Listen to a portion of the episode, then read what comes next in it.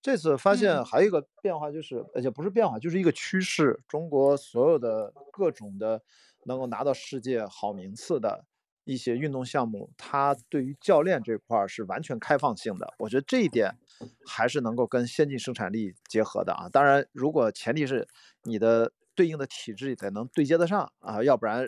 像男足，你这个很熟啊，这赵老师很熟。你请来再好的教练，人家可以拍案而走，人家就不干了，根本就你就对接不了人家那么好的教练资源。你看这个咱们的短道速滑，对吧？王蒙也都说了，他把韩国的那个教练，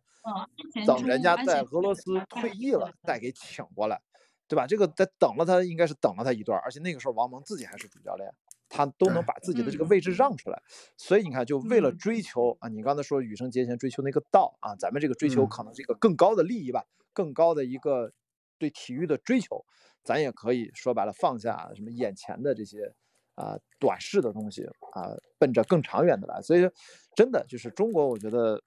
但凡你看啊这些我们顶尖的这种高水平的呃运动，我觉得背后的教练团队的构成一定是一个集结了。世界高水平的啊，这个足球比较独特。足球教练这些教练的眼光，就是他们的一个格局也也必须要很大。就是是你像像像苏一鸣前段时间不是还有热搜说，呃说苏一鸣的教授恳请大家呃不要太责怪那个给他打的那个分数分数打稍微给别的选手打高了那那种呃那个教练，我就觉得他是真的呃这种快就是像他他的教。哦，他的裁判就是他的，呃，就他那个日本日本教练呢，就是非常啊，日本教练不要埋埋怨裁判，对他格局还是很大，因为那个裁呃判也是首先也自己承认了，他觉得嗯，好像我打的有点偏颇。就首先你要知道，人家这个裁判，人家也并没有躲着藏着，或者说不承认。我觉得，所以我刚才一直在讲，真正搞体育的人，内心呢是非常坚定和清醒的。不要搞那些乱七八糟的，就是大家都知道这个韩国短道速滑队这个臭名对昭著。这也是为什么说在体育圈里大家不喜欢韩国人的原因，就是格局两个字。嗯，这一点嗯，他不光是在短道速滑啊，是其什什么项目都一样。好吧，这个好像足球你知不知道打羽毛球，韩国人要开电风？要开吊扇呢？嗯，为了这个他们哎，那你二零二年世界杯足球怎么说呀？嗯，对，那个太你你让夸张了。韩国在其他地方再给我进一次四强，我看看。这不，我我是觉得，为什么在足球方面我不吐槽韩国呢？是因为中国实在太不行了。就是当我们自己做的真的特别差劲的时候，说白了，说人家咱他妈连半瓶都没有，说人家半瓶晃荡，咱其实也没啥可说的，所以就算了吧。嗯嗯，说到足球，关老师刚才说这个，我们引进那个这个叫我最后，咱们时间也快到了，我就说点这个事儿，就是我们其实足球请到什么样的教练合适呢？里皮就是这是很简单，我们亚洲从亚洲出现进入世界杯，是不是就是我们的目标了？对吧？我们没有说我们现在足球要拿要要要夺得世界杯冠军吧，对吧？但是也不可能。咱用里皮没有用，说白了，对吧？对，里皮呢是一个夺得了世界杯冠军的教练，就好比说你现在呢是你孩子要完成小升初，但是呢你请了一个麻省理工的教授，对外是什么呢？就是说这个人可能是呃某个某个名名初中或者是名小学的一个老师，他呢有教学经验，教你孩子是最好的。所以为什么米卢能够成功？当时因为米卢就符合这个身份，就是米卢没有说拿过世界杯冠军，但是他就这个水平和层次呢，就可以帮你从这个呃洲际里头出现。而且米卢教学怎么教呢？当时我们就范志毅那波人就那么强，其实范志毅那帮人我们觉得在世界杯丢人了，但实际上现在比这波人强多了，对不对？米卢训练的时候就觉得中国的队员很多基本的动作和概概念都没有，他为了让球员说，我们老说三条线保持距离，都不都不明白，于是米卢把很把这个球员啊用绳子绑在一起，跑的时候你跑就会就会带拽另一个人。这样让队员们理解三条线保持距离，或者你跟你的周围的人保持距离是什么感觉。这种训练是什么呢？是我们应该，比如这他在青少年十二三岁的时候就练的，但是我们队员之前因为没有练过，所以米卢来给我们练这个。那么在里皮看来，这就好比一个麻省理工的教授看来，说这个东西需要练吗？他直接给你一套东西，说这这个方程夸夸一带，你就把这个问题就解决了。问题咱这同学我他不知道什么叫方程。这所以就就就就就这么个问题吗？所以我们所以很多事情就是这样，就是这样。你你的东西你不匹配不配位嘛？就就所以就是这样啊。是的啊，我有听友，最后还有个听友，你你愿意上来说两句吗？这个我们是吧？就把这个举手开放一下啊！我看哎，嗯老崔在下面啊，他要是想上来的话，我们今天就从这个奥运会啊，也就是这个话题说起，所以可能扯得远了一点啊，我们会经常来拉回来。所以下面有朋友想上来，如果今天也看了苏一鸣的比赛，或者是关于近最近这几天的冬奥，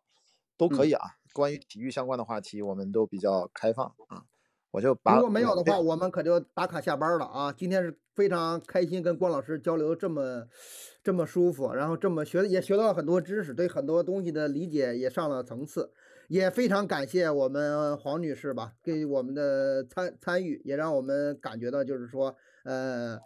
冬奥和冰雪运动啊，在我们比我们想象的更为普及，因为黄女士不仅是说啊是喜欢苏翊鸣，包括对羽生啊，对其他的冬奥项目，呃，都很，因为羽生的话，肯定不是说这届冬奥会喜欢上的，对吧？那肯定说嗯黄女士对对对冰冰雪 运动的了解也肯定有很长时间了。那么可能是因为黄女士比较腼腆吧，也可能是我们这个麦霸啊话太多了。今天黄女士没有说太多的话，希望有机会您再来的时候，您多，多以后说一说。有机会我会多跟你们交流一下。好的，好的，好的。那行吧，关老师，咱们差不多了吧？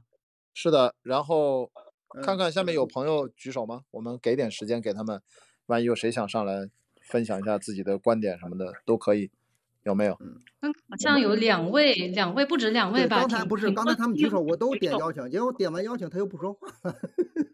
哦，是吗？我也看嗯到了有人，有对我都点了邀请。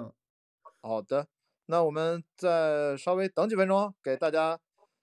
我不知道，就是老崔，我看在在下面啊，没事儿的话可以上来就闲聊两句。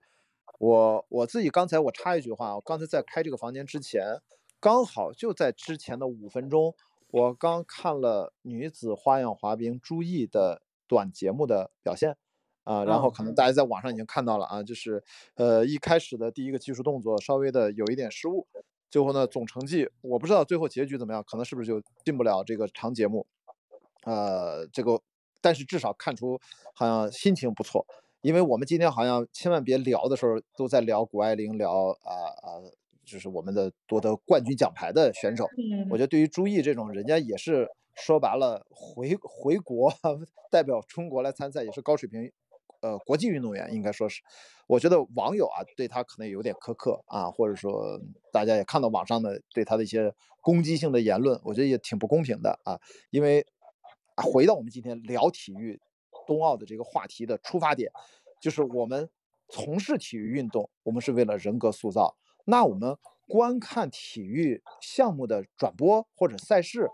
是不是我们也没有必要让自己变得那么容易俯视一切和随便把别人踩到脚底下点评？说实话，我们其实真的没有什么资格去那么去评判别人，更不用说人家还是代表中国去去参加国际赛事的嗯顶尖运动员。那我我觉得我们还是要，我这个话我还是要讲的啊，要不讲的话，大家好像觉得啊理所应当嘛。我在网上有所谓的呃言论自由，但是我完全不认同这种观点。言论自由并不包括你在上面去辱骂别人和人身攻击别人，呃，言论自由完全并不是指指这些内容。所以，我还是哪怕是废话，我觉得还是要提醒我们，还是应该呃通过冬奥让自己去参与到运动当中，这是最好的。呃，如果的确最近没什么兴趣啊，也没什么功夫，咱也能理解，但至少咱可以啊、文明观赛。啊、我们大家都喜欢在网上留言交流，人和人之间嘛，通过一个喜欢的体育运动，一个高关注度的赛事，我们更加彼此了解、彼此沟通，这都是好事儿。但是的的确确，每天我们在网上的确发现了很多呃让人不这么开心的一些明显的啊不不妥当的一些言论，我觉得还是要提醒大家啊，就是也包括我还是要补充一点，我今天也是在看朱一鸣的夺冠的现场直播的时候，我也在看了一眼微博，就很偶然看到看到一个我关注的人，我不认识啊，好像也算个大 V 吧。然后他一直在全程直播他看的过程，还转发自己的微博好几次。他在转发什么内容呢？他是在转发，哟，这个摔了，哎呦，那个摔了，哎呀，我在等待着下一个国外运动员的呃失误和摔跤，就是嗯，非常没有奥林匹克精神。就是幸灾乐祸嘛。你看，至少你看我们请来的专业体育评论员，我觉得赵老师转播了那么多的体育赛事，咱们那天看到，说白了，就连王蒙他说话够够硬气了吧？在转播一个老外运动员摔出去的时候，他说摔倒，哎呦，他赶紧纠正嘴，哎不，这这不能这么说啊，这个要要千万不要受伤。你看他嘴快，他这么直性子的人，他说出来他要马上纠正一下，那么也就意味着咱们作为普通人。不能完全的一股脑的，因为打引号的爱国热情啊压倒了一切，我们失去了对，我们是东道主，花这么多纳税人的钱做这么一个运动会，我们却不欢迎他们每个运动员，而且还巴不得期待他发挥失误，我觉得这好像就有点啊夸张了啊，或者说对，呃，我们东你作为一个粉丝，或或者说希望为这个心情可以理解，但是你如果说作为一个尤其有点影响力的人。你传播这种能量是，现在就更不应该了，啊，只能说心情理解，但你这么干是不行的，因为就说白了，有些事你可以这么想，你不能说出来，对对。那比如说我今天那谁要赢，你要摔一个吧。对，有很多小 朋友在那喊，也就是小朋友的也在看，他们也就是就是要外国对手摔倒，小朋友会鼓掌，但是呢，大部分的大人、成年人就都不会干这种。我跟你说，那么你作为一个有影响力的人，你去这么干，那真的是。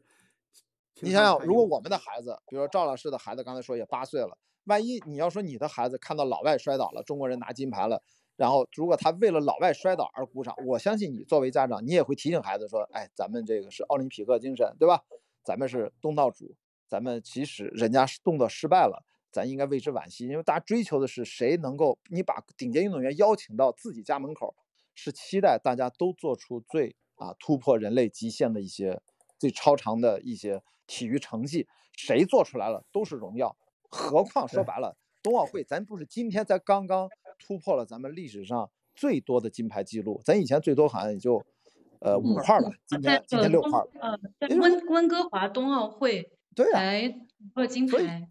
所以就说咱们拿个几块金牌，这是咱努力换来的，咱别那么着急，咱好像就觉得好像咱理所应当拿几块金牌一样。咱也是对吧？这么多年努力换来的。那更重要的还是人家那传统强国，人家还是很厉害。咱们应该是互相鼓励啊，这样咱们再取得好成绩，才能赢得对手的尊重和国际的承认，而不在，要不然咱把自己搞得跟韩国队一样，这不合适，好吧？所以我就补充这点，就是我在网上偶尔一翻就能看到，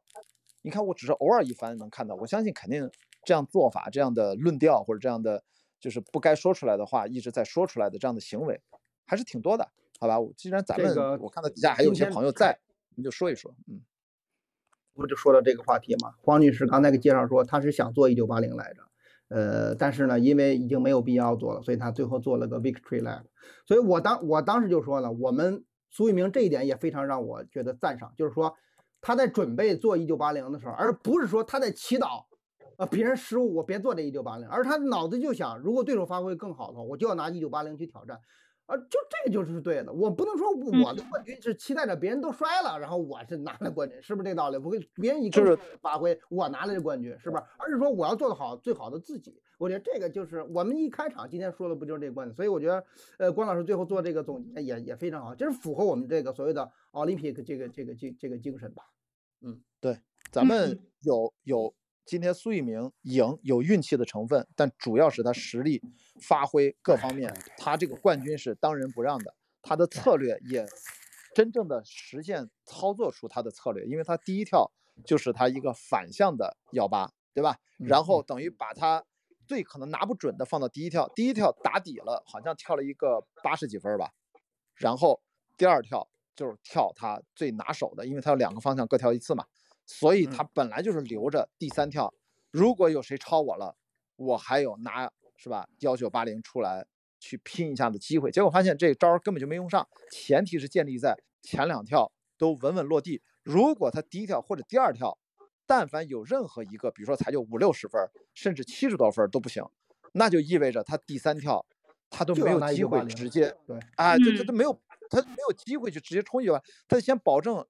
对吧？他前面几个动作得够啊，而且到那个时候他也是因为这比赛瞬息万变，每一跳都不一样，所以到时候我认为他今天是非常稳的，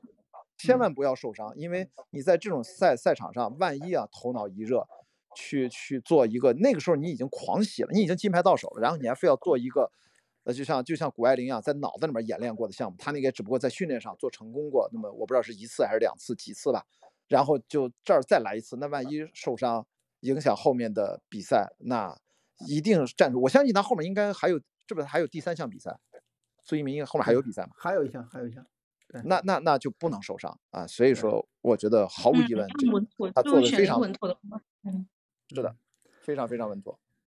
好吧，行，我们那咱们今天聊到这儿吧，非常开心啊！咱们有机会再再聊。赵老师，啊，辛苦了，辛苦了。嗯，好好，好嗯，拜拜。那谢谢大家，那我们今天就到这儿啊，好，拜拜，拜拜。